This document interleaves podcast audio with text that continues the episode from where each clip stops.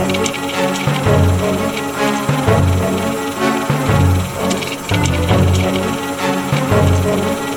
okay. na dann, also. Hallo und herzlich willkommen zu Anno. dem Podcast über aktuelle Forschung aus der Geschichtswissenschaft. Mein Name ist Philipp Jansen und ich begrüße alle zur 87. Folge. Viele Millionen Euro zahlen Fußballvereine einem Spieler, um ihre Mannschaft im besten Fall besser zu machen. Der Videobeweis oder die Kamera an der Torlinie räumen die letzten Zweifel für die Schiedsrichter aus, um über eine Situation zu entscheiden. Trainer wie Thomas Tuchel oder Jürgen Klopp lassen bahnbrechende Taktiken trainieren und spielen, aber wann begann der Fußball sich dahin zu entwickeln, wo er heute steht? Dazu begrüße ich heute Petra Tabarelli als meine Gesprächspartnerin, die genau dazu geforscht hat. Hallo Petra. Hi Philipp. Petra, bevor wir ins Thema starten, kannst du dich einmal kurz selbst vorstellen? Ja, also ich bin die Petra, ich äh, bin studierte Historikerin, war an der Uni Mainz. Ähm, ich habe auch schon während des Studiums begonnen, als Archivarin zu arbeiten. Ich habe jetzt keine direkte Archivarsausbildung, ich habe keine Archivarsausbildung, aber ähm, in Bingen war es lange Zeit so, dass es gab zwar ein Stadtarchiv, aber das war eher eine Dokumentation. Also es war ein ehemaliger Verwaltungsmitarbeiter, der einfach sehr historisch interessiert war und versucht hat, dass alles, dass möglichst viel eben aufgehoben wird Dementsprechend ist auch die Sammlung sehr mh, vielfältig und groß teilweise, äh, hat allerdings keine klassischen Archivars, ja, ähm, Aufgaben übernommen, sprich er hat nicht verzeichnet, es sind auch die gesamten Verwaltungsakten nicht verzeichnet gewesen. 2000 oder kurz nach 2000 hat mein Chef, ähm, der Museumsleiter und auch Kulturamtsleiter Matthias Schmand, das Ganze übernommen. Das Stadtarchiv wurde Teil des Kulturamtes und dann hat er gesagt, Mensch, nee, so kann das einfach nicht bleiben. Also gut, dass alles aufgehoben wurde, dass nicht sehr viel ähm, weggeschmissen wurde. Mhm. Bei den Verwaltungssachen weiß man es nicht unbedingt, aber das geht so nicht. Ich brauche irgendjemanden, der da was, das, den Verwaltungsakten mal anfängt. So, und dann war ich zufällig sozusagen da, irgendwie war ich am, zur richtigen Zeit am richtigen Ort und dann habe ich erstmal ein Praktikum gemacht für ein halbes Jahr und dann wurde ich halt ja als studentische Hilfskraft nebenbei angestellt und habe angefangen, die ganzen Sachen zu verzeichnen. Das sind insbesondere halt Akten aus ähm, hessischer Zeit gewesen, das heißt aus den Jahren 1816 bis 1945. Wow. So, und da bin ich dann halt nach dem Studium geblieben, ähm, aber meine 18 Stunden wurden einfach nur auf 24 jetzt erstmal erhöht. Sprich, ich habe eine Teilzeitstelle, ich habe arbeite drei Tage die Woche und hatte zwei Tage einfach Zeit dann letztendlich. Und die habe ich halt letztendlich damit verbracht, ähm, mich für Sachen zu interessieren, Sachen zu, zu forschen, ähm, die mich halt interessieren. Mhm. Sehr spannend. Das hätte ich auch gerne. ja, aber man kriegt halt leider kein, nicht mehr Geld dann mit denen, also die zwei Tage, ne? Das ist das, das ist Doofe dann daran. Das ist wohl klar. Aber lass uns doch mal sprechen darüber, wenn du, das ist ja gerade schon leicht angeteasert, wie du den zeitlichen Rahmen äh, gefunden hast, um über, also für dein Projekt. Aber wie bist du denn zu deinem Projekt gekommen oder zu deinem Thema gekommen, über das wir heute reden? Ich liebe Fußball. Also ich gucke Fußball seit ich seit ich klein bin. Mein Papa war früher im ja Amateurbereich, also Kreisliga halt Trainer, war auch Spieler mal kurzzeitig. Ähm, meine Eltern haben sich quasi auf dem Fußballplatz kennengelernt, ähm, weil ein Kollege von meiner Mama eben im gleichen Ort wohnt, wo mein Papa eben lebte. Ähm, sprich, die haben sich dann einfach so irgendwie kennengelernt. Ähm, und dadurch, dass mein Papa zwar mit meiner, Ge also tatsächlich war es bei meinen Eltern so, ich bin nicht direkt nach der Hochzeit ähm, gekommen sozusagen, sondern ein paar Jahre danach, weil meine Mama gesagt hat, nee, also entweder Fußball oder Kind. Das geht beides zusammen nicht, da ist zu viel Zeit äh, und deswegen ähm, war mein Papa nicht mehr Trainer, als ich jetzt äh, auch zur Welt gekommen bin, aber die waren trotzdem ständig auf dem Fußballplatz halt. Mhm. Und ich bin halt mitgeschleppt worden und ich krieg halt von älteren Männern auch immer wieder erzählt, ach ja, Petra, ich habe lange schon mehr gesehen, dass du das letzte Mal dich gesehen habe, da warst du noch zwei Jahre alt oder so. Ähm, ich erinnere mich nicht dran, aber ich war scheinbar von klein auf auf dem Fußballfeld, habe von klein auf die Sportschau geguckt und ähm, so, die lange Rede, kurzer Sinn. Ich habe irgendwann gedacht, Mensch, du bist Historikerin, du interessierst dich für Historisches, aber von Fußballgeschichte hast du eigentlich gar nicht so richtig Ahnung. Und ich meine damit jetzt nicht irgendwie auswendig zu kennen, wer wann Meister war oder Pokalsieger war, sondern wirklich Fußballgeschichte. Also ich bin jemand, der gerne an die Quellen rangeht. Ich liebe Quellenforschung. Ich mache das sau gerne, äh, wirklich runter zu klettern und zu gucken, ähm, wie war das wirklich. Ähm, weil häufig, also ich erstmal habe ich wenig Lust, tatsächlich immer die erstmal zwei, drei Jahre Literatur zu lesen ähm, und auf den Forschungsstand zu kommen. Und ähm, ich will einfach direkt in Medias Res gehen und Detektivin spielen. Mm, das kann ich gut verstehen. Genau. Das ist aber Fußballgeschichte am Anfang gar nicht so leicht gefallen, weil es unzählige Sachen dazu gibt und ich erstmal geguckt habe, was ist denn wirklich noch unerforscht oder was ist nicht so wirklich erforscht ähm, und habe da einerseits bei den Fußballregeln, ähm, aber auch bei anderen Themen eben ja etwas gefunden, das zwar relativ häufig schon besprochen wurde, aber häufig eben ja ich soll wie soll ich sagen ähm, immer nur vor allem drüber gesprochen wurde, also Literatur eben als Quelle sozusagen genommen wurde und weniger an die Quellen direkt gegangen wurde, mhm. wo dann mit etwas Quellenkritik leicht eigentlich Fehler und ja unterschiedliche, ja, wie soll ich sagen, also gerade bei den Regeln zum Beispiel, ich habe im, Internet gibt's unzählige Chronologien, wann welche Fußballregel verändert wurde, aber es gibt keine vollständige. Ähm, die sind teilweise deutlich voneinander abgeschrieben, das sieht man es einfach, weil dann Fehler mitkopiert wurden. Ähm, es sind Lücken drin und so weiter und so fort. Und ähm, ich habe einfach damit begonnen, wirklich mal an die Quellen, also an die, es gibt diese IFAB-Protokolle. Das IFAB, der International Football Association Board, das sind die sogenannten Regelhüter, die halt die jährlich die Regeln überprüfen prüfen und ähm, Änderungsvorschläge diskutieren und teilweise dann eben auch übernehmen. Diese Protokolle sind zum größten Teil im Internet zugänglich, frei zugänglich. Und die habe ich einfach genommen als Quelle, um zu gucken, was wurde denn wirklich wann geändert und was fehlt. Ähm, und habe das Ganze dann halt, ähm, habe einen Blog ähm, eröffnet, nachspielzeiten.de, um das Ganze mal zu publizieren, weil das, was ich gesucht habe, interessiert vielleicht auch andere und dann finden es die Leute wenigstens. Mhm. Und so bin ich tatsächlich dann zur Fußballgeschichte gekommen, weil ich dann angefangen habe, Mensch, die Regeln musste ja trotzdem irgendwie ein bisschen in den Kontext bringen. Und habe dann angefangen, tatsächlich ein bisschen Literatur zu lesen und bin so quasi wirklich nebenher zur, zur Fußballhistorikerin geworden. Das ist die Geschichte. Das ist ja, das ist ja echt, äh, echt interessant, weil mich würde nachher auch mal echt interessieren, diese Quellenkritik, von der du vorhin gesprochen hast. Also das wäre auf jeden Fall ein Thema, was ich mir, glaube ich, direkt mal aufschreibe, weil ich das total interessant finde, weil ich habe davon keine Ahnung. Ich habe von Fußball wenig Ahnung, obwohl ich, wie gesagt, diese Videos, auf die ich mich von bezogen habe, mit den Taktiken von Tuchel und Klopp echt super spannend finde. Ähm, wie die das alles aufgezogen haben, aber per se von Fußball und wie man das Ganze so aufzieht, habe ich keine Ahnung, deswegen schreibe ich mir gerade mal auf, dass wir danach auf jeden Fall nochmal drüber sprechen. Ähm, klingt auf jeden Fall alles total cool, wie du das einfach so gemacht hast. Ich finde das irgendwie auch schön, dass du einfach auch sagst, ich wollte hier nicht groß lesen, sondern direkt in die Quellen einsteigen und dass du dann da einfach mal so ins Tun gekommen bist. Ähm, sollte, sollten viel mehr Leute machen, ich mit eingeschlossen. Ähm, aber zum Thema. Wie sollten wir denn jetzt am besten irgendwie anfangen? Wir wollen ja über England und Deutschland sprechen. Ähm, wer war denn da Vorreiterin?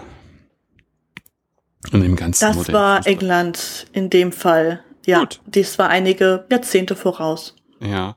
Wie muss man sich das überhaupt eigentlich vorstellen? Also ich habe, ähm, wo kommt der Fußball in England überhaupt her, wenn man sich jetzt anguckt, aus, aus welcher, ja, wo gesellschaftlich ist der verankert? Vor allem, ähm, also der frühe, frühe Fußball ist ja auf Gentleman-Basis entstanden. Ähm, also es heißt ja eben, ne, dass äh, es immer wieder Arbeiterfußball und so weiter und so fort. Das stimmt in gewisser Weise auch, aber an sich Football, ähm, ich nenne es jetzt mal bewusst bei, bei dem englischen Begriff, ähm, mhm. ist etwas, das na, vielleicht muss ich noch mal noch mal ein Stück zurückgeben. Es ist ich rede jetzt so, wenn ich jetzt von Gentleman und so weiter rede, gehen wir ungefähr von der Zeit 1820er Jahre aus. Davor gab es schon diesen ja Shrovetide Football, also Shrovetide ist fast nach Dienstag, die englische Bezeichnung für fast nach Dienstag. Ähm, es gab äh, in der frühen Neuzeit man, man bezeichnet es gerne als Fußball, aber es ist ähm, wenig reglementiert. Es ist häufig zwischen zwei, ja, zwei Ortschaften ähm, oder zwischen quasi nördlich des Bachs, südlich des Bachs, das gab's auch, mhm. ähm, wo man einfach miteinander gekämpft hat quasi. Moment, da hat man einen Ball oder quasi eine, eine meistens eine, eine Schweinsblase oder so mit Leder umzogen und dann hat man damit nicht nur gekickt, sondern eben auch mal, also es war eher ein, ein Rugby-Spiel, ne? also weniger jetzt in unserem Sinne Fußball, sondern eher ein Rugby-Spiel. Man hat also auch körperlich, äh, ist man angegangen, es sind teilweise auch, ähm, ist es blutig verlaufen, weil dann wirklich rivalisierende Gemeinden gegeneinander gekämpft haben mit Misskabeln oder wie auch immer, zumindest wird es so karikatiert. Ähm, aber das hat jetzt weniger jetzt von diesen reglementierten Fußball oder Football, hm, von dem wir jetzt heute ja sprechen, zu tun. Deswegen wollte ich das einfach mal ausklammern. Ähm, dann gibt es im Grunde ähm, diese Public Schools, also die Privatschulen in England. Und die haben, oder da haben Schulleiter versucht, ähm, etwas zu finden, um die Gentleman-Ideale spielerisch die Jungs lernen mhm. zu lassen. Und da war unter anderem ja. eben Football, neben auch neben Cricket, einer der Ideen, wie man das eben gut umsetzen kann. Also sprich, Mut zu haben, ähm, aber auch Teamgeist zu haben, Fairness zu haben. Also diese typischen Gentleman-Ideale sind ja im, im heutigen mhm. Fußball, auch gerade im englischen Bereich, ähm, sehr noch sehr verkörpert, weil das einfach diese englische Fußballkultur ausmacht. Aber ähm, muss dazu sagen, diese Spielarten des Fußballs an den Public Schools waren nicht unbedingt mit unserem heutigen Fußball vergleichbar, sondern eher mit Rugby. Was unter anderem, ja, ja, also es, es wird auch teilweise immer noch dort Football gespielt, mit Unterschied, mit so unteren Regeln heute, unterschiedlichen Regeln.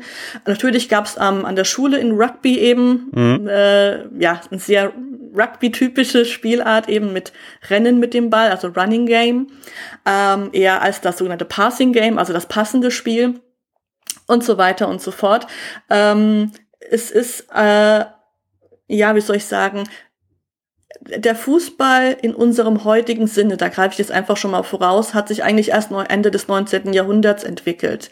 Das heißt, dass eben eine Trennung zwischen Rugby und, und Football oder Fußball eben entstanden ist, vorher, selbst noch als die FA, also die nationale äh, Fußball, ähm, nationale englische Fußballverband gegründet wurde, war Fußball noch so ein Mischmasch. Also es gab auch noch unzählige verschiedene Regelwerke, die relativ ähnlich waren, aber ähm, die FA hat richtig Probleme gehabt am Anfang, sich durchzusetzen. Also die hat ähm, nur mit, mit Glück und gewissen Schachzügen geschafft, wirklich zu einer nationalen FA zu werden und nicht mhm. zu einer Londoner, äh, kleinen Londoner mhm. regionalen Vereinigung, ähm, was war sie dabei zu bleiben das ist super spannend. Also zum Beispiel, ich mache jetzt einfach nur mal ein Beispiel. Es gab bis 1871 noch den sogenannten Fair Catch, der es hier, der ja auch heute bald auch noch in American Football gibt, also eben das Fangen des Balles. Man, also es gab Handspielverbot, das gab es quasi schon so, ja, bei gewissen Regeln so ab den 1850er Jahren, aber der Fair Catch war immer noch sauberes Handspiel. Das war mhm. erlaubtes mhm. Handspiel. Das heißt, man konnte den Ball direkt fangen. Also durfte vorher nicht auf dem Boden aufploppen oder so, mhm. ne, sondern man konnte den Ball fair mit den Händen fangen und dann ist man zu einem Freistoß, zu einem Freekick berechtigt gewesen. Der Freistoß als Strafe ähm, für ein Vergehen wurde tatsächlich als Nachverbot des, des Fair Catches eingeführt. Früher war der Fair, äh, war der Freekick eine Belohnung quasi, dass man eben den Ball direkt mit den Händen gefangen hat. Ah, spannend. Äh, das also, ist auf jeden Fall schon mal ganz interessant, ja. Das sind alles so, so, so kleine Sachen, wo man einfach im Kopf halten, äh, Kopf halten muss, dass Fußball in unserem heutigen Sinne ähm, tatsächlich relativ spät entstanden ist, auch in England. Ähm, und ich deshalb meistens so fürs 19. Jahrhundert in Englisch immer gern von Football rede, um einfach diese verschiedenen Spielarten zusammenzumeinen und damit auch natürlich Rugby in gewisser Weise oder Rugby-ähnliche Spielarten da zusammenzufassen. Aber das ist ja schon mal, schon mal einfach super, dass, dass du das jetzt nochmal am Ende so zusammengefasst hast, weil dann einfach klar wird, dass das in dem Fall noch gar nicht so klar voneinander getrennt war, ähm, vom spielerischen Sinn. Obwohl ich immer interessant finde, dass diese, äh, sag ich mal, Gentleman's Attitude in diesen Public Schools über Fußball irgendwie versucht wurde, zu, zu praktisch umzusetzen oder den, den, den, den, den, Kindern. Ähm, da dann beizu oder, oder näher zu bringen. Das fand ich ganz interessant. Warum, warum sind das so, so, so Gentlemans Attribute, die man da irgendwie einführen wollte, wenn du da jetzt noch, noch was zu sagen kannst? Ja, man hat so ein bisschen Sorge gehabt, dass die Jugend ein bisschen verlottert und dass die ein bisschen Führung braucht. Ähm, also dass ähm, zu viel Alkohol genossen wurde, ähm, dass man ähm, zu, dass es zu viel um Liebe und um Sex ging und so weiter. Also tatsächlich, das ist auch wirklich der Hintergrund, ähm, sondern dass man quasi gesagt hat, okay, man muss sportliches, also erstens ist ja Sport zu tun gut für die Gesundheit und zweitens sind die ausgepowert, ganz einfach. Die schlafen direkt ein oder so ungefähr. Mhm. Ähm, das hat man versucht eben mit Sport zu zu zu zu ähm, zu bessern. Mhm. ähm, mhm. Plus eben, wie gesagt, dass man ein Gemeinschaftsgefühl hat, dieses ähm, füreinander einstehen, aber immer fair bleiben. Ähm, wenn man irgendwie was Unfaires gemacht hat, ähm, dass man dann sagt, ja, ich war's ähm, und dem anderen eine, also es hat doch ein bisschen was von Duellkultur, ne? Äh, bisschen dem anderen dann eben einen Vorteil lässt. Ähm, das mhm. ist auch eigentlich, das war auch bei der Einführung vom, vom Strafstoß, also vom, vom Elfmeter tatsächlich so, dass viele Gentlemen spätestens da gesagt haben, das ist nicht mehr mein Fußball, ähm, weil ähm, also dass man mir unterstellt, dass ich unfairerweise jemanden faule, nur um ein Tor zu erzielen, das, das geht ja gar nicht. Also dieser Gentleman-Fußball hat sehr viel von Bolzplatz-Fußball zu tun. Also dass man eben, die haben keine versteckten Fouls gemacht. Also natürlich haben die versteckte Fouls gemacht, aber die haben es natürlich nie zugegeben, weil sie sind ja Gentlemen und sie würden ja nie. Mhm. Ähm, aber ähm, auch vom Bolzplatz oder so, wenn man einfach zusammen miteinander kickt, ähm, dann guckt man ja darauf nicht, dass die äh, dass die Teams entweder ausgeglichen sind von der Stärke her oder zumindest, also entweder, dass die Anzahl passt und die, die Gewichtung, sage ich jetzt mal, vom Können her, oder dass man mhm. sagt, okay, die drei, die sind super und die spielen gegen die fünf, die nicht so ganz super sind, sage ich jetzt mal so salopp, damit eben trotzdem mhm. ein fairer Ausgleich ist vom, vom Können her. Und das war früher ja. auch bei den Gentlemen so. Also auch die, die Anzahl war lange, lange Zeit nicht reglementiert, weil die ganz einfach für sich geguckt haben, dass das alles schon unter fairen Maßstäben ah. gestanden, äh, gestartet ist. Ah, das ist natürlich auch interessant, ja. Ja, genau. Und das hat sich allerdings halt, äh, deswegen 1850 so als Wendepunkt, ähm, ein bisschen geändert, weil damals dann die, Fu die, die Arbeiter einen freien Tag bekommen haben. Mhm. äh, und da eben dann angefangen wurde zu saufen, so zumindest wird's halt immer dann dargestellt. Und dann die vor allem Fabriksbesitzer auch gesagt haben, deswegen gibt's in England so viele Werksvereine, ähm, nee, wir müssen dem was entgegenstellen. Ähm, wir machen Sportclubs innerhalb unserer, für unsere Arbeiter, unter anderem ja. eben mit, mit Football. Ähm, und die dürfen dann ja Sport treiben. Ähm, und daraus hat sich dann, also tatsächlich ist dieser moderne Fußball im Arbeitersport entstanden. Das muss man deutlich so sagen. Ah, okay, ja, ja, ja. Ja, jetzt, jetzt begreife ich es. Also einerseits diese, diese, diese Geschichte mit den Arbeitervereinen, die dann als Gegenmaßnahme zu dem, zu dem extremen Alkoholkonsum irgendwie aufgebaut worden sind. Wahrscheinlich wieder so in der Idee von, von den Public Schools. Mhm. Ähm, sind sie auf dem Platz, dann können sie sich da auspowern und danach kippen sie irgendwie um ins Bett und äh, sind am nächsten Morgen wieder in der Fabrik und dadurch dann diese extreme Verbreiterung, also diese vielen Werksvereine, von denen du gerade gesprochen hast, die dann einfach das dann in der Arbeiterklasse dann so extrem verbreitet haben, dass da Fußball gespielt worden ist? Mhm, mh. So da spielt auch, ah. ja genau, ja, ja. Also spielt auch diese YMCA-Bewegung, also die war ja erst später, aber es gab ja schon vorher dieses ähm, wie heißt das nochmal auf ähm, Muscular Christianity, also quasi muskulöses Christentum auf Deutsch äh, ja. eine Rolle. Ähm, der ein, ein, ein, ein guter Geist oder ein wacher Geist wohnt in einem gesunden Körper.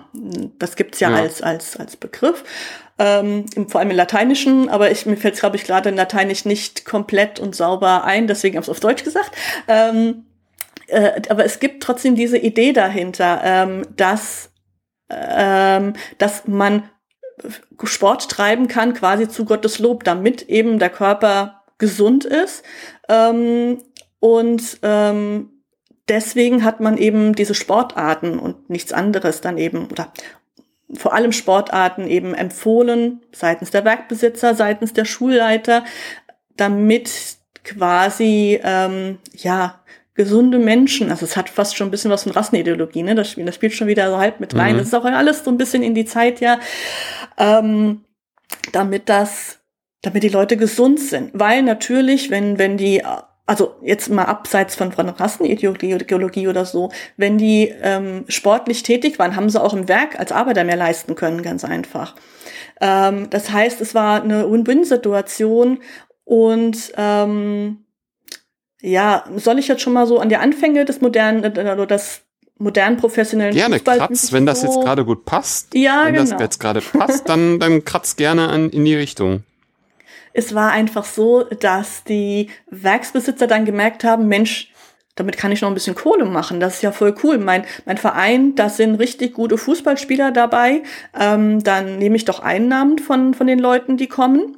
Dann verdiene ich auch noch mhm. nebenher ein bisschen. Ähm, dann haben aber die Spieler zu Recht gesagt, na ja, aber wenn du Geld mit uns verdienst, dann wollen wir davon aber auch was sehen.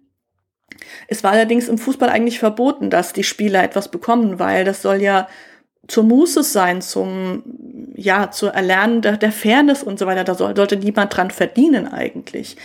Ähm, ah, okay. Gleichzeitig haben auch Pubbesitzer gesehen, ach Mensch, die Leute interessieren sich dafür, dann machen wir so eine Art Telegram-Service. Also Fernsehen oder so gab's ja noch nicht, auch noch kein Radio, aber zumindest eine Art Telegram-Service. Das heißt, es hat jemand halt im Stadion gesessen und per Telegramm an den Pubbesitzer ähm, geschrieben, hier Tor gefallen, hier das ist passiert und dann haben die das an, an eine Pinnwand gehängt und die Leute, die halt nicht in, zu dem Spiel dabei sein konnten oder halt eh im Pub waren, konnten dann an der Pinnwand quasi wie einem Videotext-Ticker oder sowas ähm, nachlesen, mhm. was wie wann passiert. Natürlich mit einer größeren Zeitverzögerung als heute, aber auch die haben natürlich damit verdient, weil die Leute dann extra zum Pub gegangen sind und nebenbei was getrunken haben.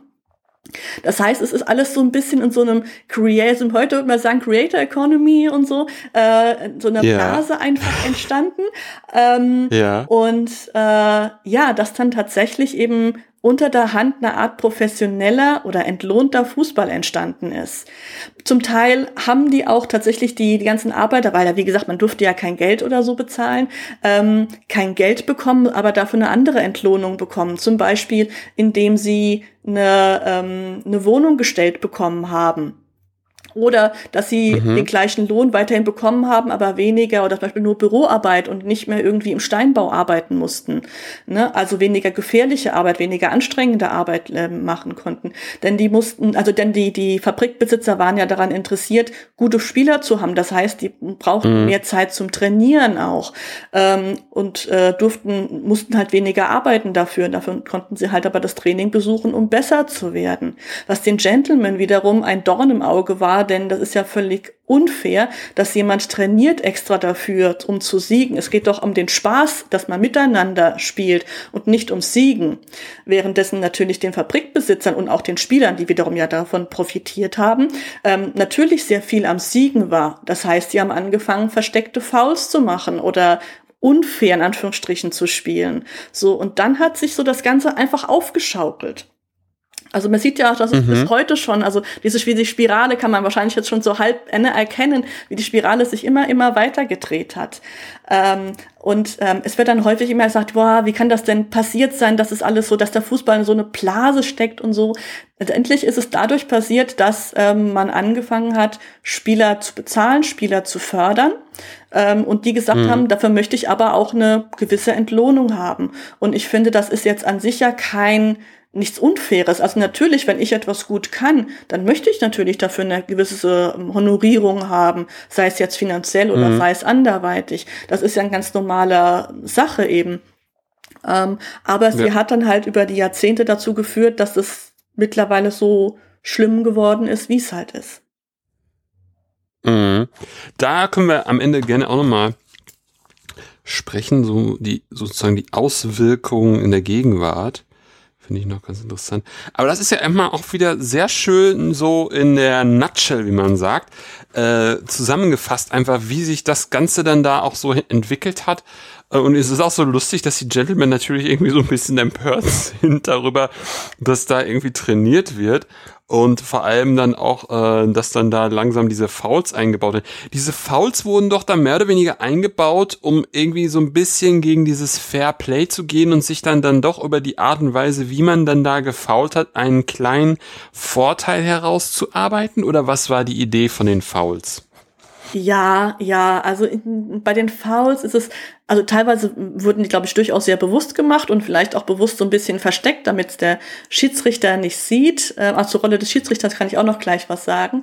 Ähm, mhm. Der ist auch noch nicht immer so da, sondern ähm, erst im Ende des 19. Jahrhunderts entstanden.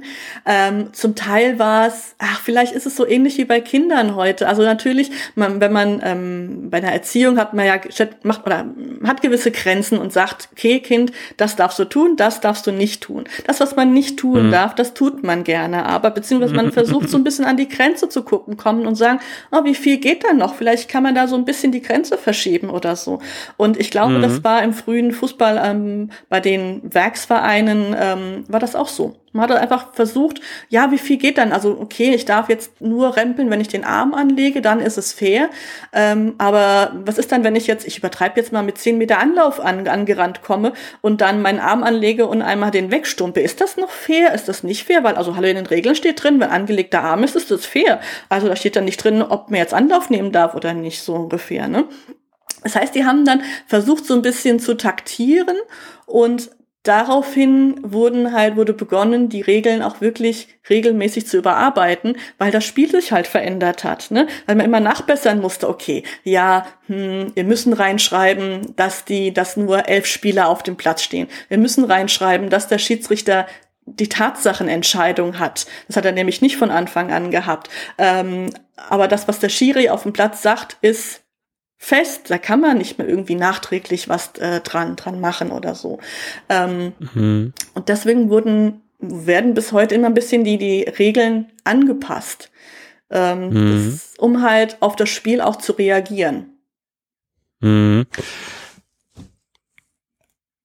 Lass uns doch dann, dann gerne mal ähm, passt das? Würde es jetzt darüber schon, da, da, jetzt schon gut passen, darüber zu sprechen, wann es zu der Einführung von Schiedsrichtern kam? Ja, können wir gerne schon, machen. Weil irgendwie, weil wir haben da ja, so wie du es gerade schon gesagt hast, haben wir den Fakt gerade, dass wir diese, sag ich mal, das Ausloten dieser Grenzen haben.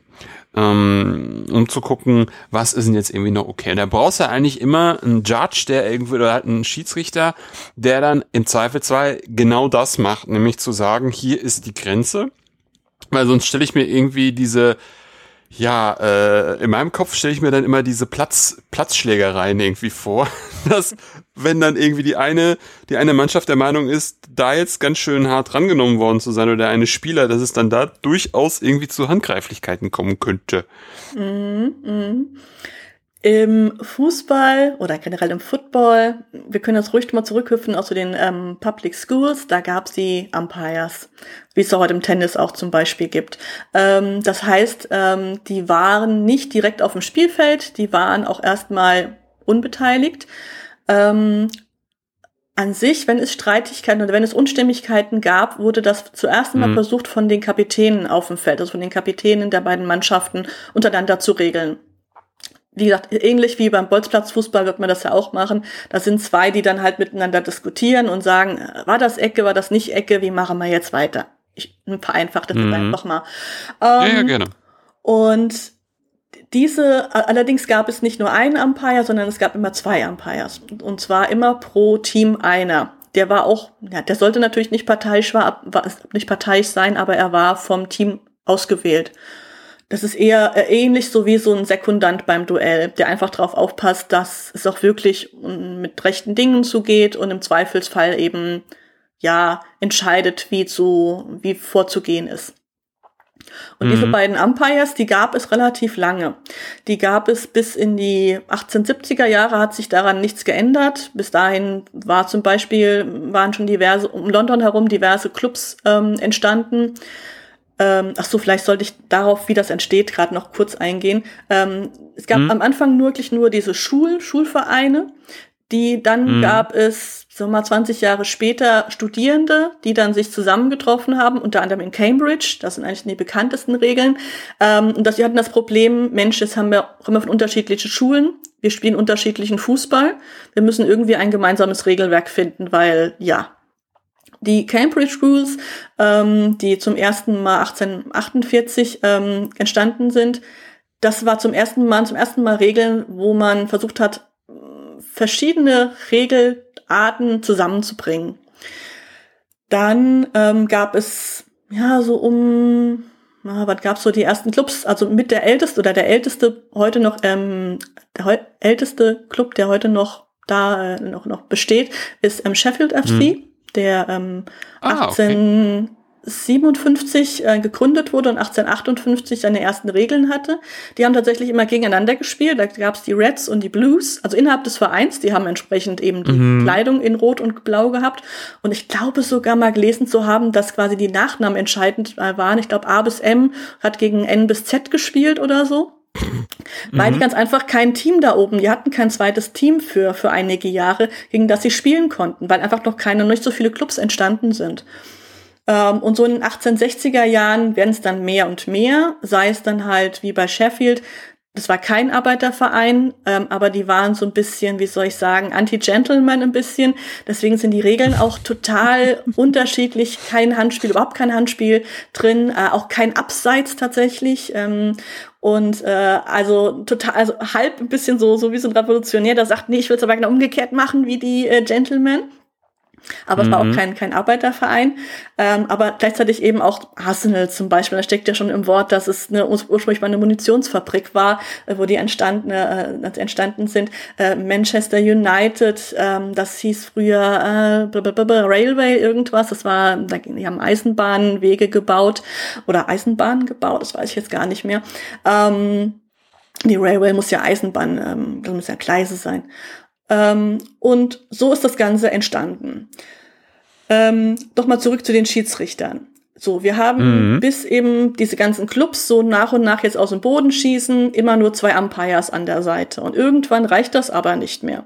Äh, mittlerweile hat die FA den sogenannten FA Cup gegründet, Anfang der 1870er Jahre, und führt einen Referee ein.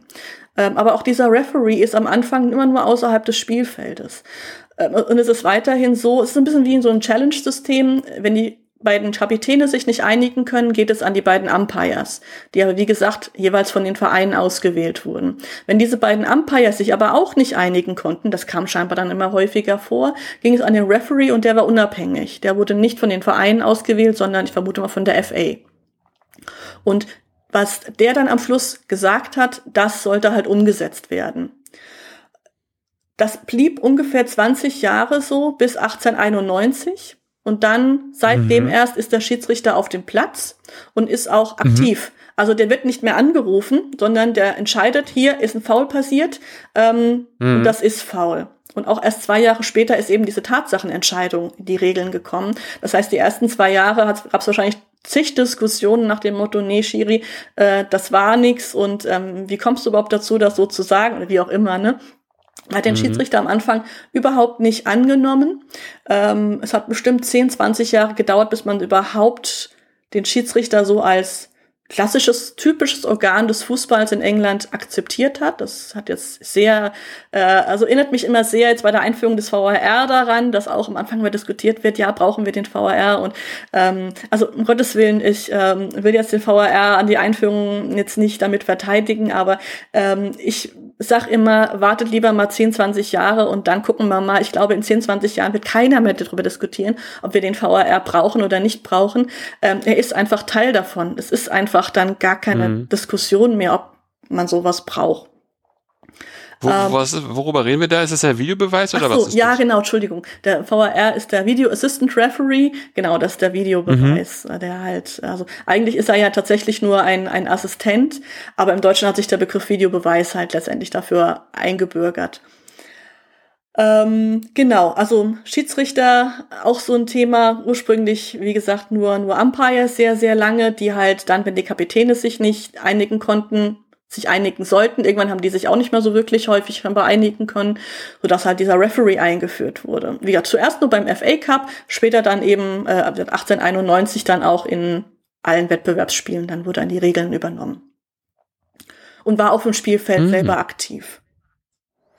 Das finde ich auch ganz interessant, dass es tatsächlich irgendwie so war, so dass, dass der Gefühl irgendwo in einem Pub saß, wo es ein Telefon gab und dann so, ja bitte, wir haben hier gerade die und die Situation. Hm, hm, okay, also da würde ich das entscheiden. Aber es ist auch wiederum gut zu sagen, gut, dass du es gesagt hast, dass wie das Ganze so war, das ist auch eine gute Parallele zum sogenannten Videobeweis beziehungsweise Videoassistenten gibt, dass, ähm, dass da jetzt auch, dass da jetzt damals auch nicht äh, alle freudestrahlend war, waren, als der dann auf dem Platz stand ähm, und das auch vielleicht ungewohnt war. Also das finde ich ganz interessant, dass du das gerade nochmal so aufgemacht hast. Das, das war ganz, das war, das war auf jeden Fall ganz gut. Ja, ja genau. Also auch die, die Gentlemen haben am Anfang natürlich, also um Gottes Willen, dass da ein Referee ist. Und tatsächlich ist es zeitgleich der Elfmeter und der Referee auf den Platz gekommen. Also das war so ein, so ein, so ein knallhartes mm. Jahr, wo man scheinbar gesagt hat, okay, jetzt nee, wir müssen jetzt einmal hier die, die Regeln neu machen, weil da ist zu viel und wird zu viel Unfug betrieben. Und die Gentlemen haben mhm. gesagt, das ist nicht mehr mein, Job, mein, mein Sport. Ich brauche niemanden, der für mich entscheidet, was fair und was nicht fair ist. Das kann ich bitte schön selber und beim Elfmeter ja genauso. Ähm, ne? Also das war auch so, so ein Break, Break-Even-Point, äh, wo dann, ja, sich das, äh, wo so ein, so ein Sprung quasi passiert ist, ne, innerhalb, innerhalb der Entwicklung.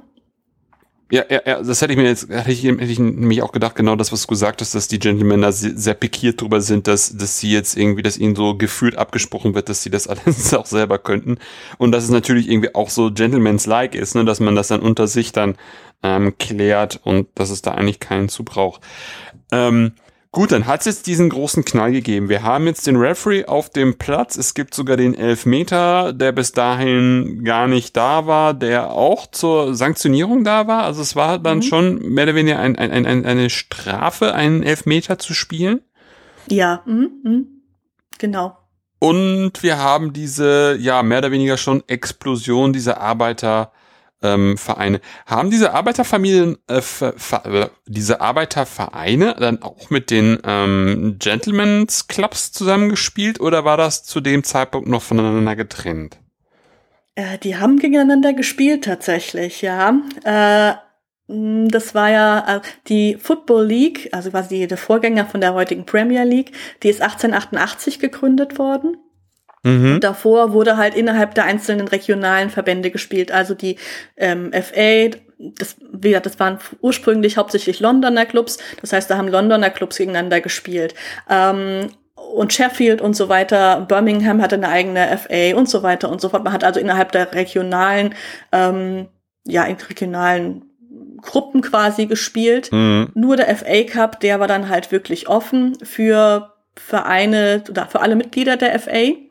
Ähm, die FA wollte damit einfach, die wollte ja schon von Anfang an die nationale FA werden, deswegen hat sie sich auch nicht London FA, sondern FA einfach nur genannt und hat damit mhm. versucht, ähm, populärer zu werden und hat tatsächlich auch geklappt. Ähm, hat zwar 20 Jahre gedauert, aber, oder gut zehn Jahre gedauert, aber es hat letztendlich geklappt. Ähm, und dieser FA Cup, gerade dieser FA Cup war ein, wie soll ich sagen, ein, eine, eine Misch, ein Mischpunkt quasi von Gentlemen und von Arbeitervereinen, auch von verschiedener Spielkultur, von verschiedener Faulkultur sozusagen. Ähm, also da, äh, gerade in den 1870er Jahren ist es halt immer, immer krasser geworden, auch der Unterschied. Ähm, es kam dann zu dem Punkt, dass zum Beispiel Preston North End ähm, eine richtig saftige Strafe zahlen musste, weil herauskam, weil, weil die halt ja quasi denunziert wurden sozusagen, dass sie wirklich Spieler bezahlen. Das durfte man ja nicht. Ähm, mhm. War, wie gesagt, eigentlich schon gang und gäbe, aber man hat es halt quasi an Preston North End dann ähm, ja, beispielhaft durchgeführt. Und ähm, dann gab's hin und her und was ist fair und ähm, es haben die, gab natürlich gewisse Drohungen, dann einen sich abzuspalten von der FA und einen eigenen Verband zu gründen, bei dem man dann halt immer bezahlen darf, also eben Berufsfußball spielen konnte. Ähm, das wollte die FA nicht, weil Gottes Willen, die haben ja gerade jetzt gerade geschafft, irgendwie äh, sich national aufzubauen und jetzt spaltet sich da wieder jemand ab. Das wollte man auch nicht. Und dann kam es tatsächlich in England schon recht früh, nämlich 18, äh, 1885 dazu, dass Profifußball erlaubt wurde. Ähm, mhm. Und ähm, die FL, äh, also die Football League, die dann eben drei Jahre später entstanden ist, ist dann eben auch die erste Berufsfußballliga gewesen. Das heißt, in England ist es tatsächlich so, dass man sehr früh aus ja, wie soll ich sagen, aus Macht, Sorge vor Machtverlust gesagt hat, okay, wir machen das mit dem Profifußball, ähm, müssen in den sauren Apfel reinbeißen. Und ja, das war im Grunde, wenn ich jetzt, wenn ich jetzt von, von, von Punkten spreche, wo es wirklich, wo so Knackpunkte sind, war das mit der erste Knackpunkt. Ähm, wo viele Gentlemen gesagt haben, okay, jetzt Schluss, das ist nicht mehr mein Fußball. Ähm, und dann eben 1891 mit Schiri und mit Elfmeter, der zweite. Ähm, und dann ist es eigentlich auch schon, es ist auch schon einfach so weit gewesen, dann war es durch ganz einfach. Dann wusste man, der Fußball entwickelt sich einfach zu einem Profifußball oder zu einer Sportart, wo die Leute was verdienen können nebenher. Und die Gentlemen, die sich überhaupt nicht damit einverstanden fühlten, die haben ganz einfach nicht mehr mitgemacht oder haben sich anderen Sportarten zuge zugewandt, die dann aber natürlich auch später Profisportarten wurden. Mm, mm, mm. Spannend, spannend, spannend, spannend, spannend. Aber auch interessant, dass dann da einfach auch zu dem Zeitpunkt es dann auch Leute gibt, die dann eben sagen, das ist nicht mehr mein Sport, das ist halt nicht das, wo es mir herkommt. Und äh, wir, wir trennen uns dann davon. Hm? Interessant, interessant. Ähm, das, was du ja voll beschrieben hast, ist ja so, so ein bisschen das, was man in Deutschland heutzutage wahrscheinlich so, so diese unterschiedlichen Regionalligen nennen würde, ne? wo es dann dann dann ja das immer weiter hochgeht und auch überregionaler, überregionaler irgendwie wird. Mhm. Was macht es jetzt schon Sinn, nach Deutschland einzusteigen oder gibt es noch weitere Entwicklungen in England, die wir auf jeden Fall noch mitten, die du auf jeden Fall noch erzählen müsstest, bevor wir dann auf Deutschland eingehen können? Wir können eigentlich direkt auf Deutschland hüpfen. Das, das okay. Geht. Okay, weil das würde mich jetzt natürlich auch gerade im Kontrast äh, interessieren, wie das da halt gelaufen ist. Ähm, und woher das, also wo, wo das vor allem auch damals verortet war, das ist natürlich auch noch eine echt spannende Frage. Ja, das sind tatsächlich ähm, zwei, zwei Stränge. Ähm, äh, wie das gelaufen ist, das kann man, also man kann beides eigentlich relativ kurz beantworten. Ich mache es aber nicht so kurz, ich will es gleich noch ausführen. Aber ähm, mhm. zusammengefasst, die Entwicklung in Deutschland ähm, ziemlich genau die gleiche wie in England, plus 50 Jahre. Ähm, mhm. Die Spielkultur und so weiter, was ganz unterschiedliches, nämlich Soldatenideale. Mhm. Ähm, bei der Entwicklung ähm, ist, äh, ähm, wie fange ich am besten an? Also Fußball ist durch Engländer nach Deutschland gekommen. Es wird zwar immer gesagt, oh, Konrad Koch hat den Fußball nach Deutschland gebracht, aber das stimmt halt nicht. Es wurde schon vorher nachweislich in Deutschland Fußball gespielt oder Football gespielt. Ähm, es gibt auch, ähm, ich glaube, ähm, 1874 ist der älteste, die älteste Quelle, ähm, die zeigt, dass wirklich Association Football in Deutschland gespielt wurde, also das, was wir heute als Fußball bezeichnen. Und es ist auch nachweislich, dass Konrad Koch den Rugby, äh, Rugby äh, nach Deutschland gebracht hat. Ähm, also man kennt ganz einfach die Regeln, die er damals in Braunschweig hat spielen lassen und das ist eins zu eins Rugby. Hieß aber damals halt auch alles noch Football und naja, Übersetzungen und mh, mm, das, vielleicht hat man das ja auch nicht richtig eingeordnet. Man hat halt, das ist ja sogar ein Kinofilm darüber gemacht worden, dass der Fußball äh, nach Deutschland gebracht hat, ist, wie gesagt, entbehrt eigentlich jeder Quelle, wenn man sich da mal fünf Minuten die Quellen anguckt oder auf der ersten Seite ist schon das Spielfeld aufgemalt, das ist quadratisch und hat die klassischen Rugby-Markierungen. Äh, also es ist offensichtlich, der hat Rugby spielen lassen, hat Football nach Deutschland gebracht ähm, und hat sich auch erst in den 1890er Jahren dazu breitschlagen lassen, ähm, dann doch sich Fußball zuzuwenden, weil er gemerkt hat, in Deutschland setzt sich eher der Fußball durch und nicht, nicht sein Rugby. Mhm. Ähm, es gab in dieser Zeit, also der Fußball hat sich super schwer in Deutschland getan, weil er dieses, ja, es war die englische Sportart. In Deutschland war das, das, das, ähm, also das Turnen und so weiter, also das Stählern des Körpers sozusagen ähm, en vogue und nicht dieses Spielen, wo man dann rennen muss, wo man in gebückter Haltung ähm, laufen muss ähm, und einen Ball treten muss und all das war wurde als englisch und als anti-deutsch ähm, stigmatisiert. Ähm, und der Fußball hat sehr, sehr schwer gehabt, bis so in den 19, äh, bis in die 1890er Jahre. Ähm, und da hat sich der Fußball, also na, ich muss noch mal kurz sagen, also es gab zwei Strömungen im Fußball zu dieser Zeit. Eher diese kosmopolitische Sicht, die sagt hat, okay, Fußball, mhm. wir übernehmen das von den Engländern. Die Engländer ähm, kamen nach Deutschland, um Urlaub zu machen, um hier zu arbeiten, als Tuchhändler oder sowas zu verkaufen, ähm, um in gewissen Orten, also klassischerweise gerade in Orten mit Bad im Namen, ne, also Bad Baden-Baden oder Wiesbaden oder so. Mhm. Ähm, da gab, gab es schon sehr, sehr früh Engländer, Kolonien, Anführungsstrichen, ähm, die ihre für sie typischen Sportarten halt gespielt haben. Die Deutschen haben es gesehen und fanden es entweder halt grauenvoll oder sie fanden es cool und wollten es auch lernen. So und so ne, hat sich dieser Fußball oder diese Fußballspielarten haben in Deutschland Fuß gefasst, aber waren als anti-deutsch stigmatisiert, bis dann ähm, ja nicht nur diese kosmopolitische Sicht, diese völkerverständigende Sichtweise ähm, in Deutschland aufge entstanden ist, sondern eben auch die nationale, die gesagt haben, Mensch, das ist ja auch eigentlich super für unsere Soldaten. Ähm, und weil, und ich deswegen habe ich vorhin von diesen typisch Gentleman-Idealen gesprochen, also dem Mut, der Fairness, dem Miteinanderspielen. Mm. In Deutschland war es eher so, äh, und das sind im Grunde immer noch so typische Begriffe eigentlich in der heutigen, heutigen Fuß, deutschen Fußballkultur.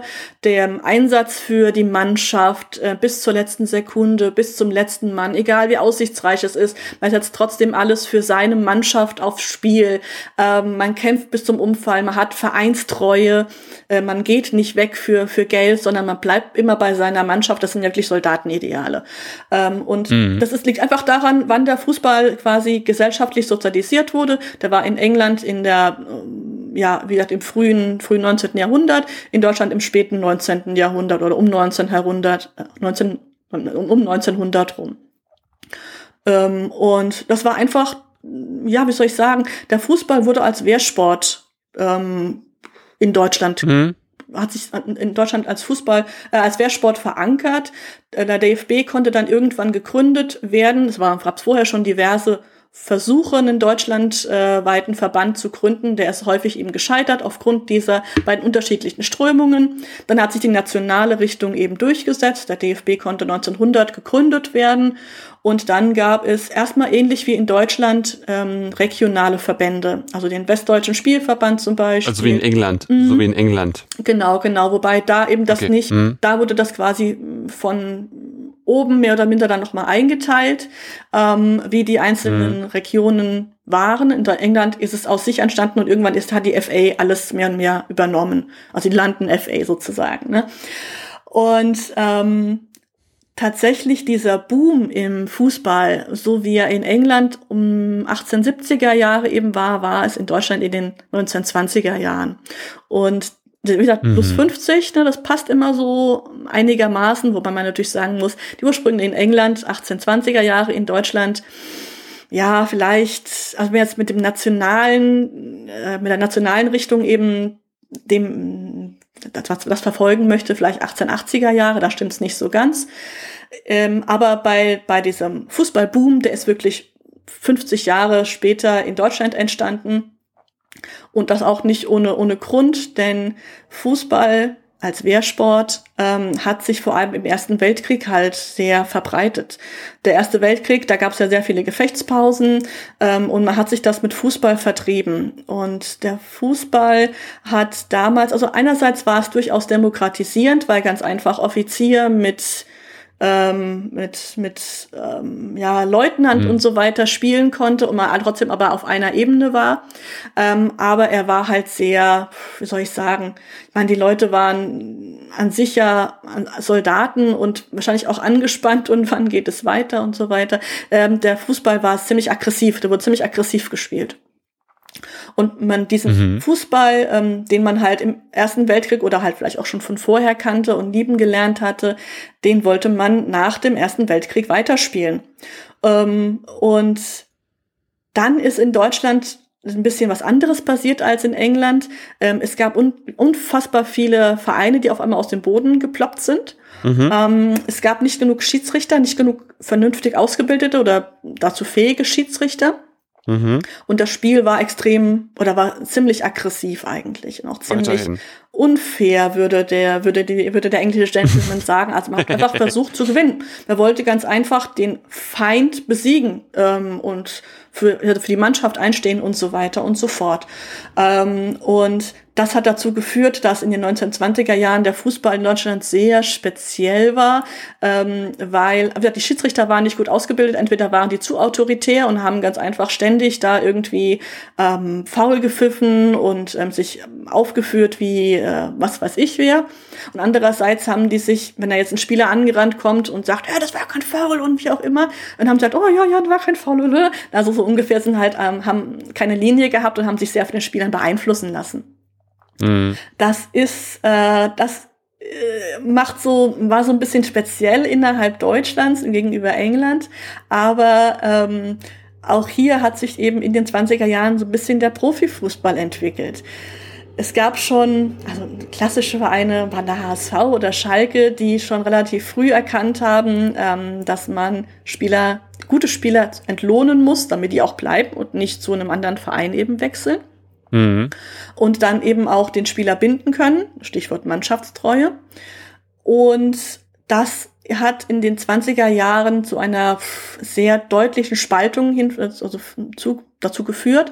Einerseits den, ähm, ja, wie soll ich sagen, den, den, den sehr patriotischen, nationalgesinnten Menschen, die gesagt haben, nee, man, darf kein Geld verdienen, das ist, ähm, man muss für, den, man, für die Mannschaft einstehen und so weiter.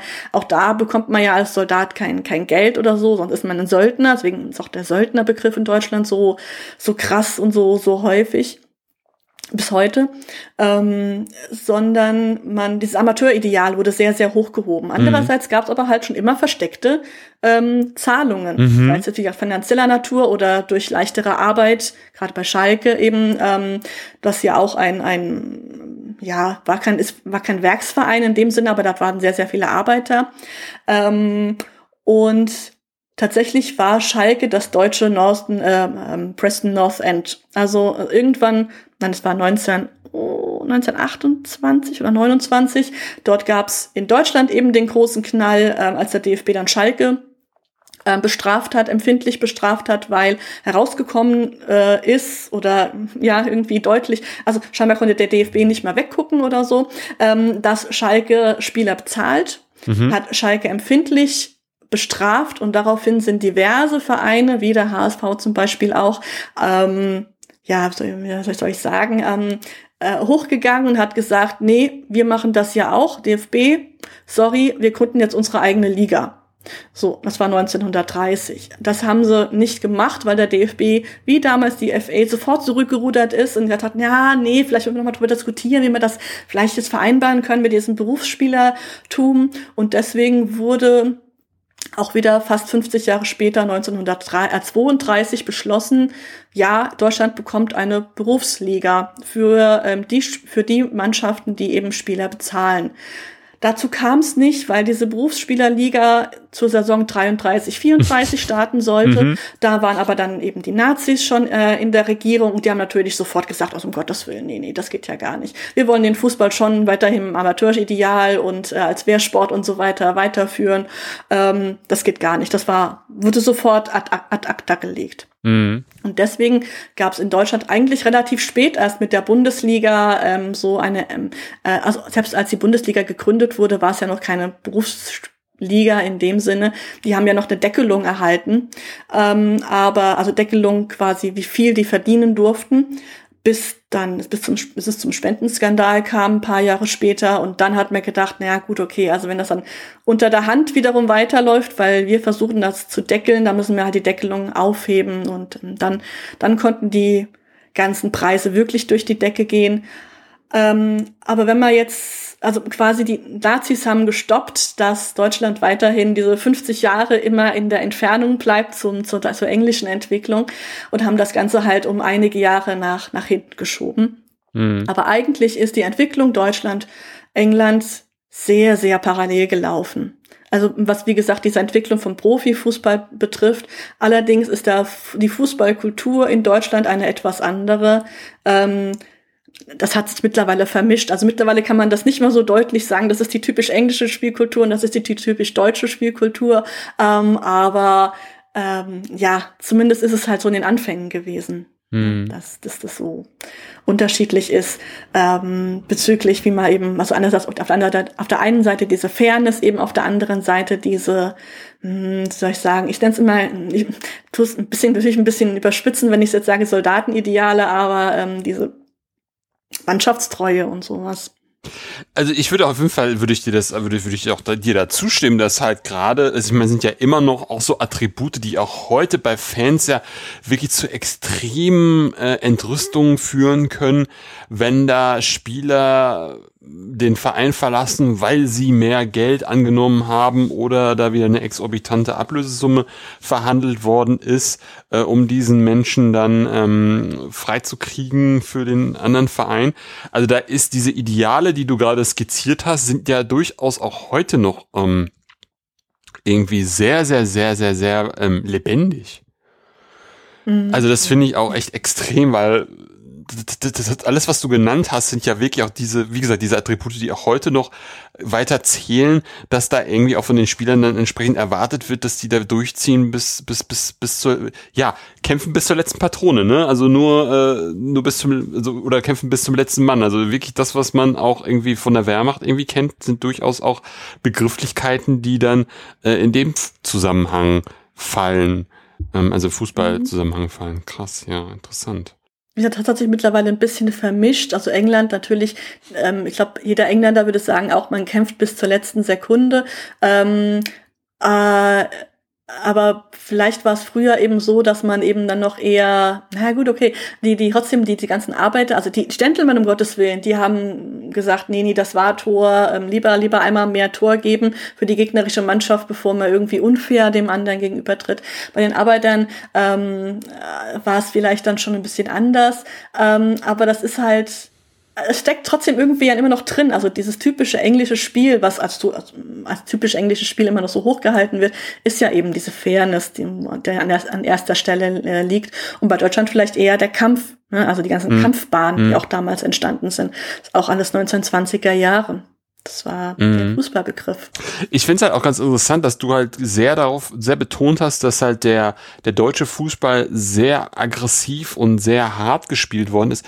Ich hatte das ehrlich gesagt, als wirklich Laie meilenweit vom Spielfeldrand entfernt, eher immer so, dass das halt der englische Fußball immer noch so vielleicht diese Rugby-Anleihen oder, oder Ursprünge hat und dass da halt einfach so, so, ähm, ist das Wayne Rooney, der halt so gefühlt, also dass halt diese, gerade diese englischen Fußballspieler auch so aussehen, als hätten die gefühlt im ersten Leben Rugby gespielt und da halt irgendwie gefühlt sehr hart einsteigen und die eben eher die sind, die den harten Fußball heutzutage spielen. Ja, also das, das stimmt schon. Ähm, also das englische Spiel ist schon sehr, sehr körperbetont. Das hat man auch in Deutschland immer vor 100 Jahren schon thematisiert, ähm, dass die auch reingehen. Aber eigentlich sollten sie möglichst fair reingehen, also in, in den Körper halt, also in, in den Körper reingehen, hat immer halt mit Arm angelegt und so weiter. Das war früher auch in den Regeln so ein bisschen, äh, wird noch deutlicher, ähm, ähm, ja, ja, ja, würde ich sagen, war deutlicher in den Regeln halt enthalten, als heute. Ähm, es stimmt, dass das Spiel in England eigentlich schon immer etwas, hm, ja, ich glaube, ich, glaub, ich finde einen besseren Begriff als körperbetont mhm. einfach dafür. Während die, also in den 1920er Jahren, wie das, das ist so, so eine Extrazeit ähm, irgendwie gewesen, hat man sehr viel, also man hat den Schiedsrichtern immer gesagt, bitte guckt doch auch mal nicht immer nur nach oben, quasi, wo ihr, wenn ihr gerade steht, nach vorne guckt, guckt mal, was die mit den Füßen machen, ganz einfach. Die haben ganz einfach dann halt gefault, haben getreten, wie auch immer, haben vielleicht auch auf den Fuß gestellt oder ähm, sind mit der Schere gekommen. Das heißt, die haben halt ne, rechts und links und dann Beine zusammen, so damit der Spieler dann, der Gegenspieler hinfällt. Ähm, das hat man in den 30er Jahren ähm, relativ, ja, einerseits, also so wie so wie es halt äh, gepasst hat, nein, ich muss, muss, muss anders mal an, äh, anfangen. Ähm, die Regeln haben in den 1920er Jahren in Deutschland etwa etwas unterschiedlich. Ähm, man hat zwar die internationalen Regeln als FIFA-Mitglied, das war man damals schon, übernehmen müssen, aber man hat in Deutschland das so ein bisschen als Empfehlung gesehen. Ja, also man kann diese Regeln ansehen, aber nicht, wenn man mit etwas nicht ganz einverstanden ist, hat man die ein bisschen verändert. Mhm. Ähm, nicht, nicht, es war nicht wirklich drastisch, aber ähm, es war halt auch gerade bei den Auslegungen halt waren deutliche Unterschiede da. Ähm, wie gesagt, auch Fußball war damals noch in Deutschland regional. Es gab so den deutschen Meister, der, ähm, also es gab wie gesagt, verschiedene Westdeutschland, Norddeutschland, Süddeutschland, ähm, Mitteldeutschland, das was heute Ostdeutschland ist, war damals Mitteldeutschland, ähm, Baltikum, das waren alles verschiedene ähm, Verbände und der erste oder die ersten beiden haben dann nochmal in Ausstattungsspielen gegeneinander um die deutsche Meisterschaft gespielt. Mhm. Ähm, und da war es eben schon ein bisschen deutlich, dass jeder Verband seine eigenen Auslegungen hat, dass jeder Schiedsrichter zum Teil seine eigenen Auslegungen hat. Und das war natürlich im Internet, bei internationalen Spielen, wenn man gegen England oder gegen die Schweiz oder sonst wen gespielt hat, war es natürlich deutlich, also war einfach sehr krass deutlich, wie das Deutschland ein Problem damit hat, ähm, wie die Schiedsrichter ausgebildet sind. Mhm. Da hat sich ein, ein Mann sehr dahinter geklemmt, ähm, Simon Rosenberger. Ähm, ich mache jetzt mal kurz Werbung für mich. Ich habe vor kurzem eine Biografie über ihn geschrieben, denn er ist äh, in der NS-Zeit als äh, Jude, ähm, hat eine Damnatio Memoria erfahren und äh, war für ja, wie lange ist es jetzt her?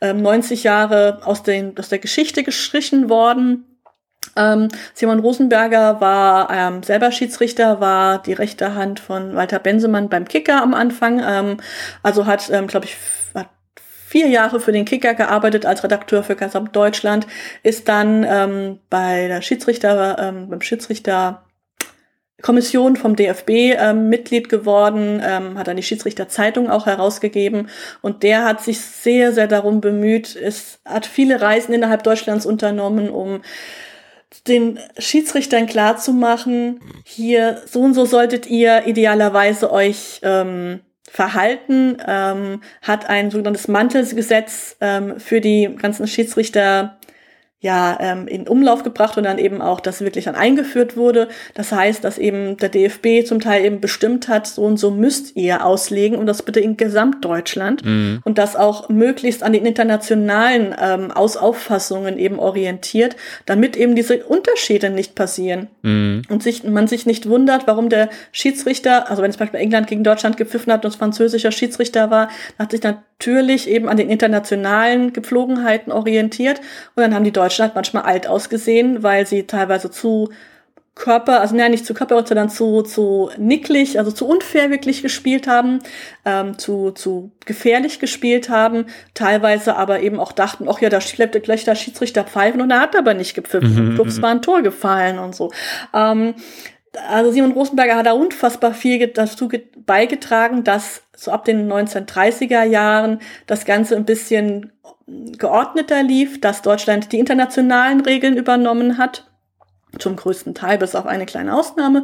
Ähm, gut, dann waren die Nazis an der Regierung, die hatten natürlich auch noch mal so ein bisschen bei der Auslegung ein bisschen in, in, zu ihrem Gedankengut passend geschraubt. Mhm. Ähm, und dann in der Nachkriegszeit war es dann so, dass man relativ schnell einfach eins zu eins das Internationale übernommen hat und eben durch die gewonnene WM 54 es wieder zu einem Fußballboom kam. Ähm, also es war, es ist nicht, in Deutschland waren das zum Beispiel die Fußball, also für Frauen war es verboten, innerhalb des DFBs Fußball zu spielen von 55 bis 70. Das kommt nicht von ungefähr, das ist nämlich auch wieder mit dem WM-Fußballboom ähm, so passiert, denn auf einmal hatten ganz, ganz viele Frauen Lust, Fußball zu spielen nach dem, nach dem Sieg mhm. bei der, der WM 54. Und mal beim DFB gesagt, um Gottes Willen, nein, nein, nein, das wollen wir überhaupt nicht. Dann haben die Frauen sich aber haben trotzdem weitergespielt, halt auf irgendwelchen Parkplätzen oder wo auch immer. Ja, die durften, die waren nicht in Deutschland generell verboten, sondern nur innerhalb des DFBs. Also man durfte nicht auf Spielplätzen ähm, oder auf, auf, auf Feldern, die DFB-Mitgliedern gehörten, Fußball spielen. Mhm. Aber es waren ja irgendwelche Parks dann eben da. Also ähm, die, die Spielerinnen haben erzählt, ja, die mussten halt erstmal dann die waren halt teilweise vollgekackt von Hunden oder so, erstmal da äh, alles sauber räumen und dann, dann auch darauf spielen. Aber sie haben weiter gespielt und zwar so deutlich, auch nicht nur Deutschland, auch innerhalb Englands und so weiter, ähm, dass der DFB und auch viele andere Verbände den also 1970, 1971 den Frauenfußball wieder erlaubt haben, weil erneut wie damals mit dem Profifußball sie Machtverlust sehr ähm, gefürchtet haben, weil nämlich die Frauen auf einmal angefangen haben, eine eigene FIFA zu gründen ähm, und eigene Verbände zu gründen. Mhm. Und, und um Gottes Willen, nee, dann erlaubt man lieber den Frauenfußball innerhalb der eigenen Reihen, weil dann kann man sie ja kontrollieren und sagen, okay, ihr dürft hier Fußball mhm. spielen, aber dann bitte so, wie wir es wollen. Ähm, äh, also das ist ganz, ganz typisch so für Fußball, ähm, dass immer mit diesem Macht, dass immer so mit, mit der Macht hin und her jongliert wird. Einerseits halt das zu oktroyieren, wie man das gerne hätte. Mhm. Andererseits aber bitte ähm, da nicht ähm, so, so Nebenstriegsschauplätze, die vielleicht sogar noch erfolgreich werden könnten. Ähm, ich habe schon Kriegsschauplätze gesagt, ne? das ist typisch, ja, Fußball und äh, Soldatenjargon.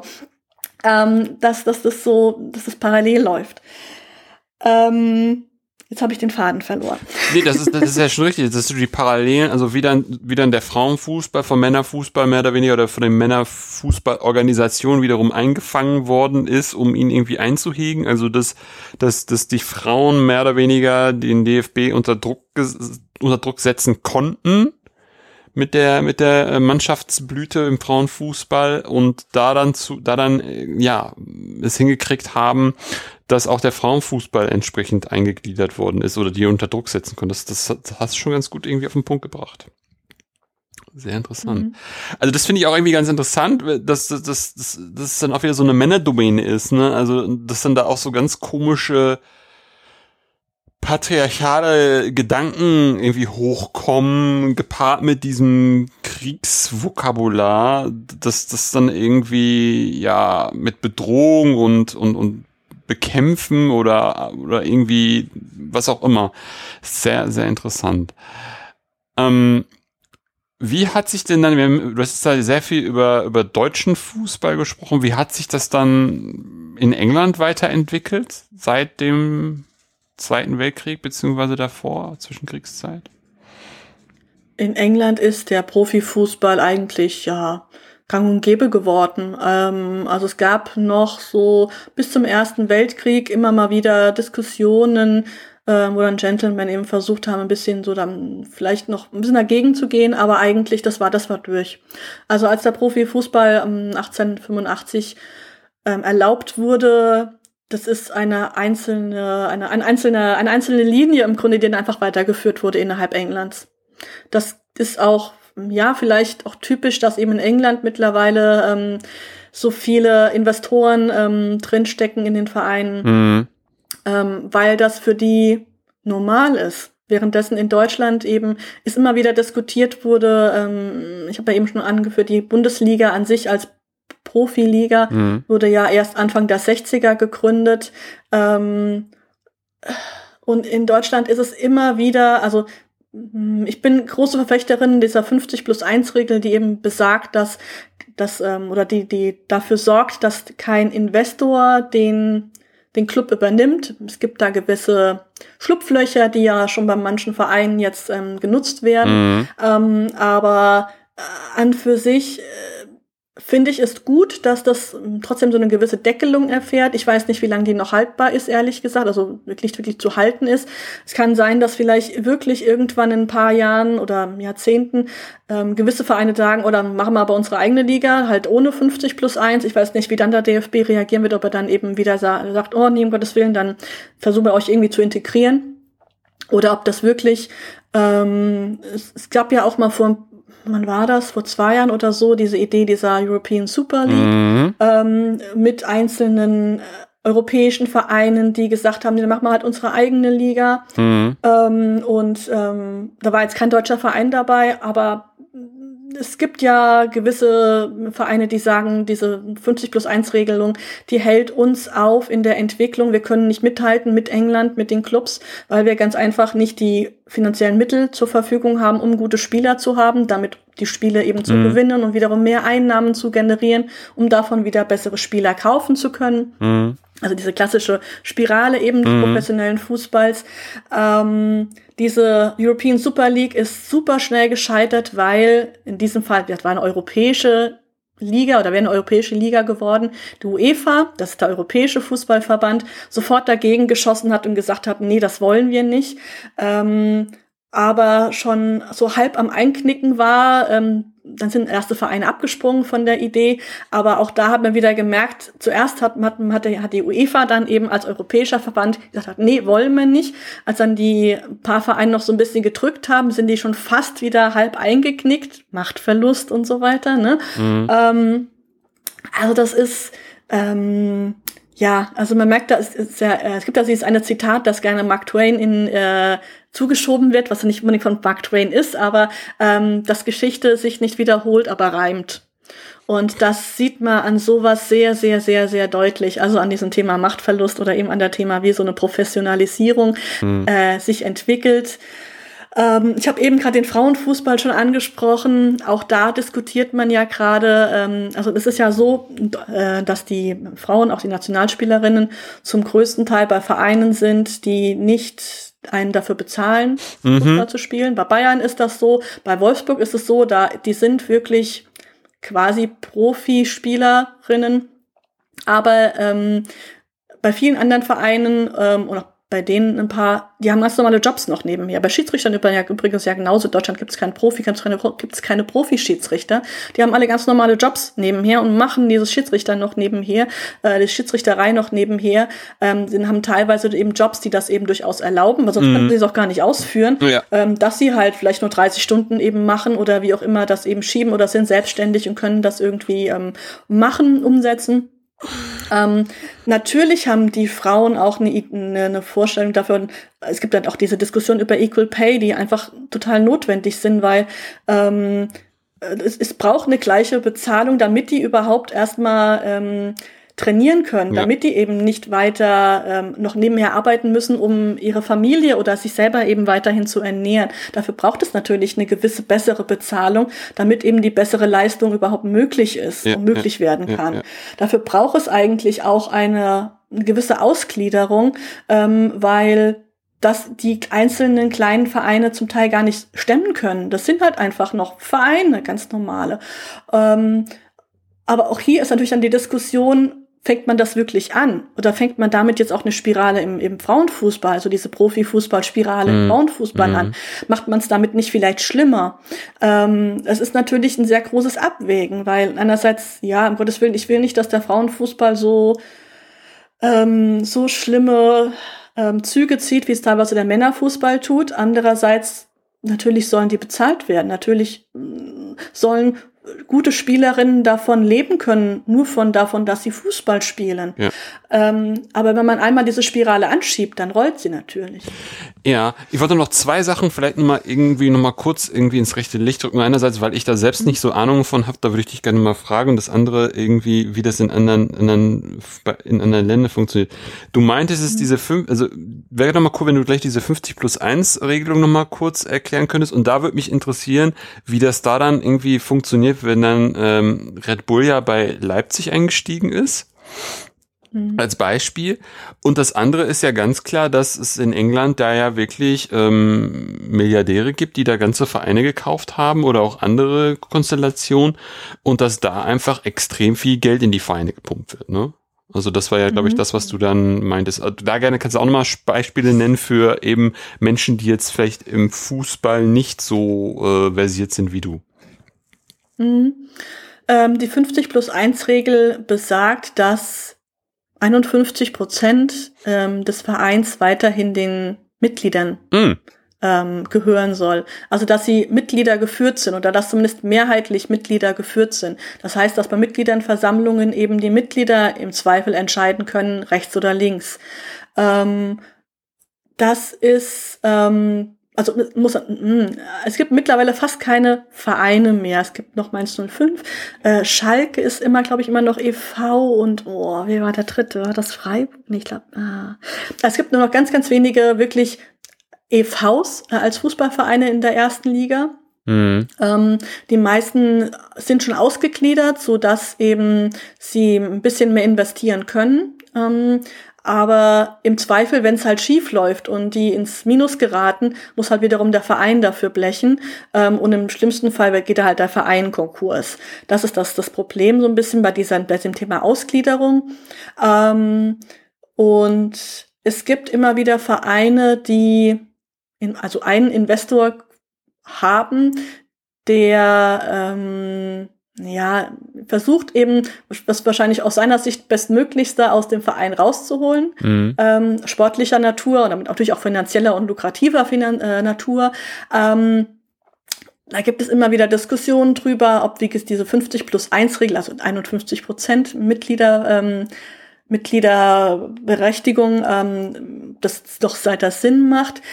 Diese 50 plus 1 Regel ist eigentlich schon sehr ja, was heißt sehr, sehr alt, natürlich nicht im historischen Kontext, sie ist ein paar Jahrzehnte alt.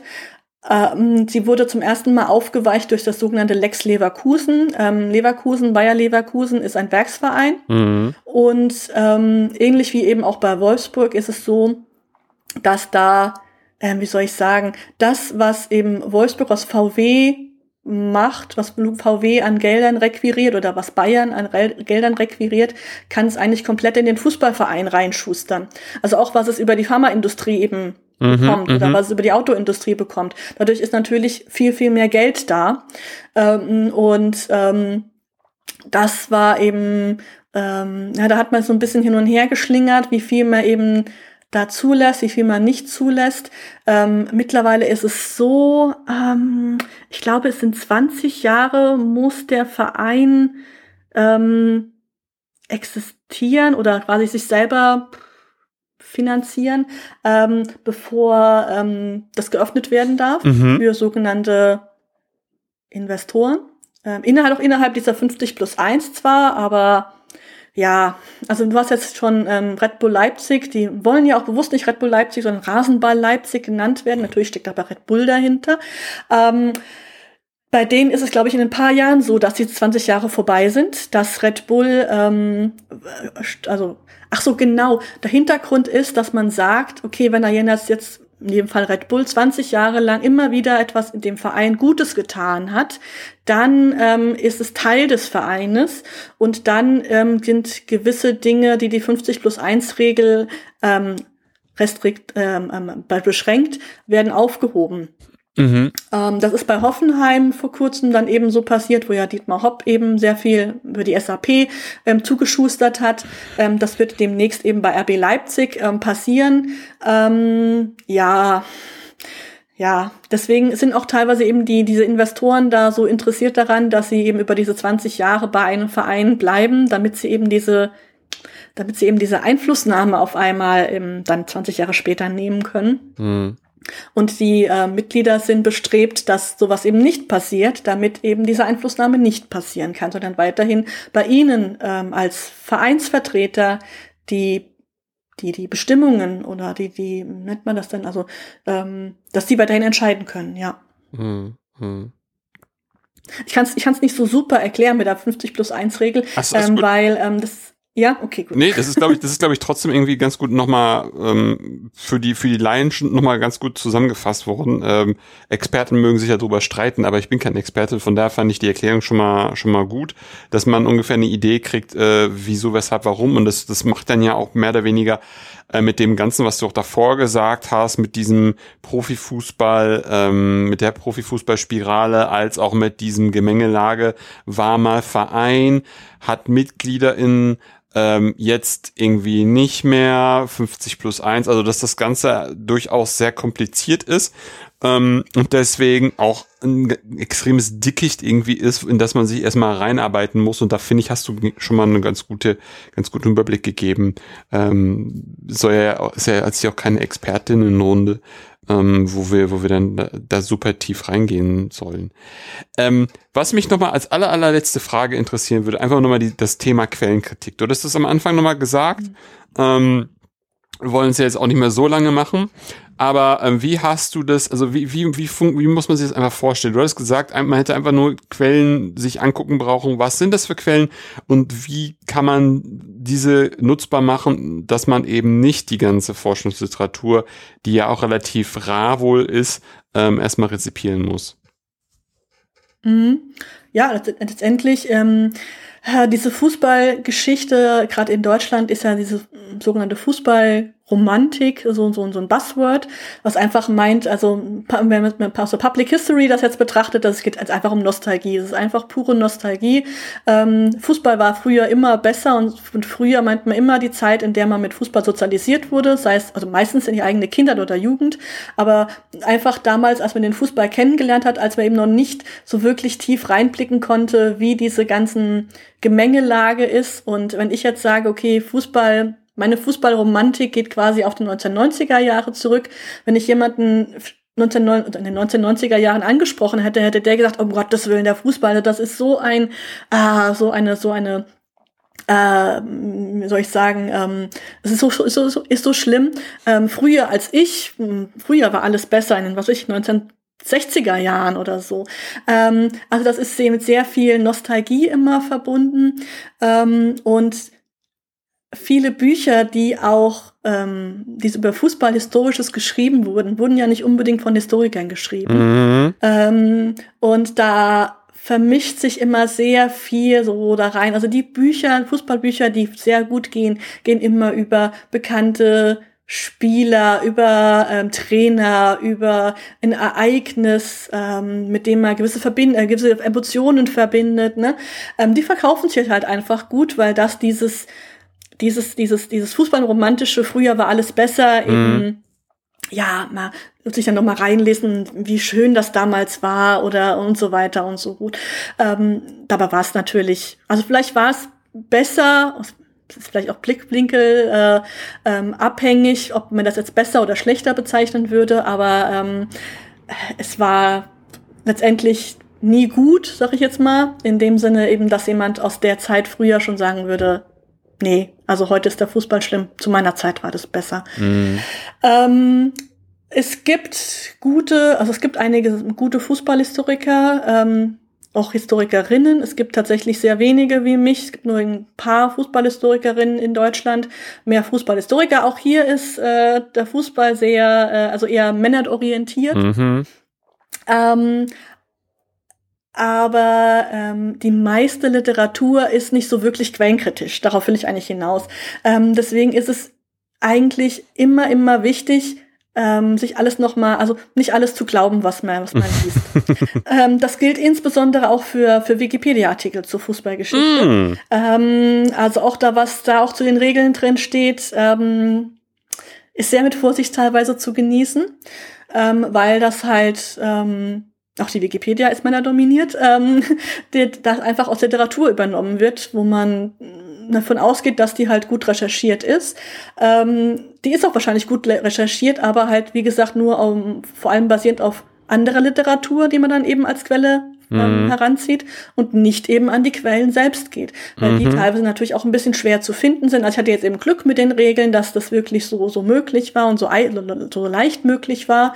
Ähm, aber andere Sachen müsste man vielleicht wirklich ins DFB-Archiv oder in das, ähm, zur, Sporthochschule in Köln, ähm, wo das DIEM-Archiv ist. Das ist kein Fußballer gewesen, aber ein Sportler. Ähm, da müsste man, also vielleicht gibt es auch wirklich manchmal schwierig Quellen. Also für, für meine Rosenberger Biografie habe ich sehr, sehr lange recherchieren müssen. Da gibt's auch das relativ auch ein schmales Büchlein, einfach weil ich gar nicht so viel über den gefunden habe und das halt auch trotzdem zwei Jahre gedauert hat. Ähm, ja, es ist mitunter schwierig, an die Fußballquellen ranzukommen, aber es lohnt sich und es lohnt sich halt auch nicht alles immer zu, zu, zu glauben, was, was eigentlich als, ja, wie soll ich sagen, es wird immer viel, also bei Konrad Koch eben, das ist vielleicht das einfachste Beispiel. Ähm, ich glaube, die meisten Leute wissen, Konrad Koch hat den Fußball nach Deutschland gebracht, Punkt. Und dass das nicht stimmt, ist auch super schwer eben aus der Geschichte, aus der ähm, ja, aus der allgemeinen Geschichtsschreibung eben rauszubekommen, weil ja, weil das halt schon so drinsteckt, ganz einfach. Das ist, wird als gegeben angesehen, aber es ist, stimmt halt nicht, aber es wird halt immer nur einfach weiter tradiert.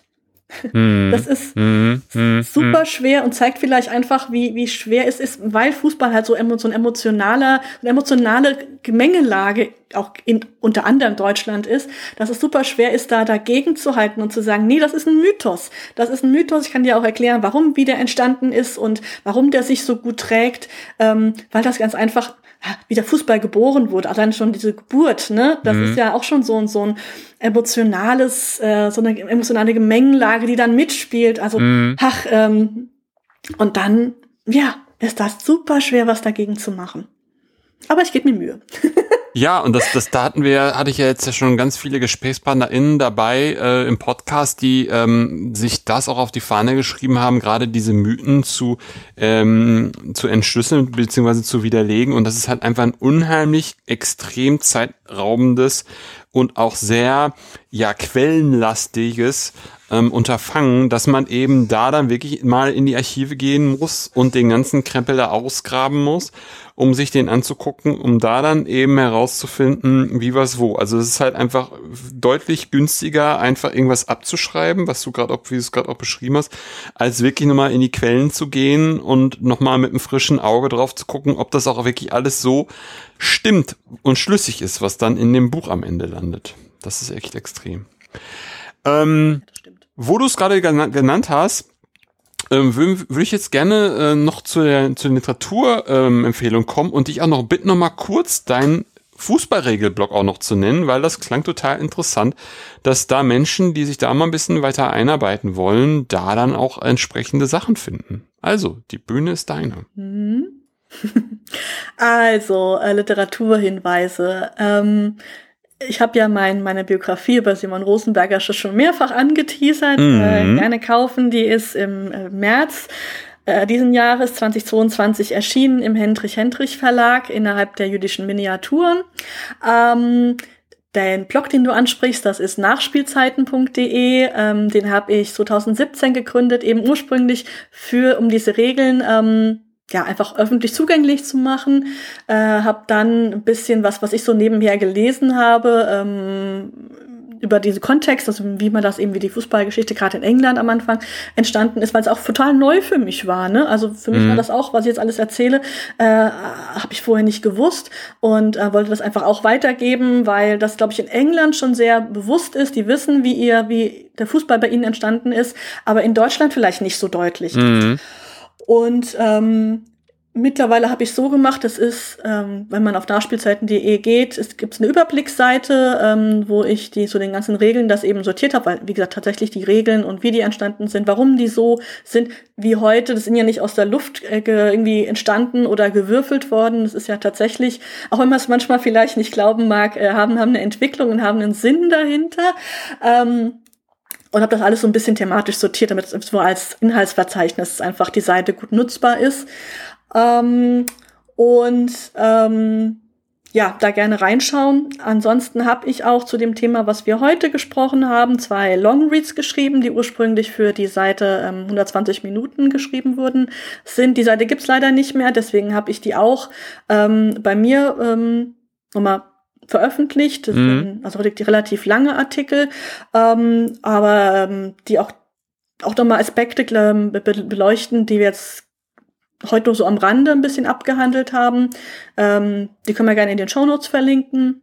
Gerne. Ähm, auch ähm, habe ich einen kurzen Artikel zur Super League, ähm, zu diesem European Super League damals verfasst, weil dann ähm, auch so ein bisschen historisch, was auch durch die äh, Social Media gefleucht ist, wo ich dachte, uah, das stimmt teilweise oder stimmt teilweise nicht.